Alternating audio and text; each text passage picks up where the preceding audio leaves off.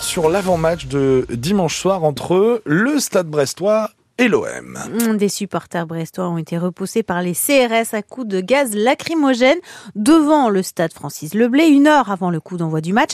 Un usage de la force jugé disproportionné par de nombreux observateurs car des centaines de spectateurs, notamment des familles avec des enfants, étaient rassemblés devant le bar Le Penalty comme avant chaque rencontre dans une ambiance calme et joyeuse, d'où l'incompréhension de Corinne Lemadec, la patronne du bar qui a dû fermer avant même la fin du match. La terrasse, la porte, enfin il y en avait partout, partout, partout, partout. Tout le monde est choqué, aussi bien les supporters, même mes employés.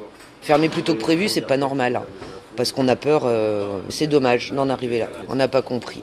On n'a pas compris pourquoi. Il y avait beaucoup de familles, il y avait beaucoup de gens qui venaient, euh, bah, comme à chaque match, hein, euh, des supporters sans être ultra. Ça se passait très très bien, bonne ambiance, voilà. Bah, c'est triste pour eux, enfin c'est triste pour tout le monde là un fumigène sur la rue, ça mérite pas de gazage. Quoi. Pour le préfet du Finistère, Alain Espinas, c'est le comportement de 150 supporters environ interdits de stade pour ce match qui est à la cause de l'usage de la force. Des fumigènes ont été utilisés, notamment lors d'une précédente rencontre, ce qui est interdit. 70 CRS ont donc été appelés en renfort, en plus des 50 policiers brestois et quimpérois mobilisés. Alain Espinas. Vous avez un match pour lequel un certain nombre de personnes ont été interdites. Tous ces gens ne sont pas contents et annoncent qu'ils vont rentrer de force. Ils l'annoncent sur les réseaux sociaux. Hein.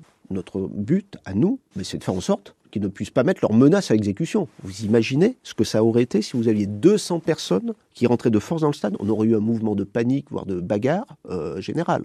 On leur a rappelé les règles au début. Vous avez des gens qui jettent des projectiles sur les forces de l'ordre. La réponse, elle a été proportionnée. Usage de gaz pour euh, faire reculer euh, ceux qui ont ce type de comportement. D'ailleurs, ça a été efficace parce que le reste de la rencontre, ça a été calme. Et il me semble que la fête euh, à l'intérieur du stade, elle n'a pas été gâchée. Trois ultras brestois ont été interpellés par des, pour des jets de fumigène par les forces de l'ordre après le match. Le corps d'un homme repêché hier midi au, au large de Saint-Malo. Un navire passager a contacté le Cross Corsen pour signaler un corps à la mer. La préfecture maritime indique qu'il pourrait s'agir d'un passager septuagénaire sans certitude à ce stade. L'enquête est confiée à la brigade de gendarmerie de Saint-Malo. L'abeille Bourbon a remorqué hier en fin de journée le Conti Chivalry à un porte-conteneur battant pavillon Liberia en difficulté dans le rail de Ouessant depuis dimanche. Il est depuis minuit à l'abri au mouillage en baie de Douarnenez en attendant de pouvoir réparer son avarie moteur.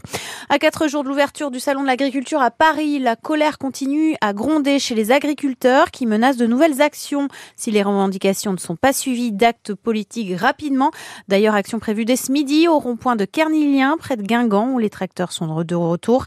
Des réunions sont d'ailleurs organisées également dans les préfectures sur les revenus, les simplifications administratives, comme hier dans les Côtes d'Armor. Et aujourd'hui, Emmanuel Macron reçoit les représentants des JA et de la FNSEA. On en parle dans le journal en breton. Après un mois d'arrêt, la pêche devait reprendre demain dans le golfe de Gascogne, mais cela risque d'être compromis à cause de la météo. On en parle dans 10 minutes avec notre invité François Priol, il est le directeur de la Criée d'Audierne. À 7h34,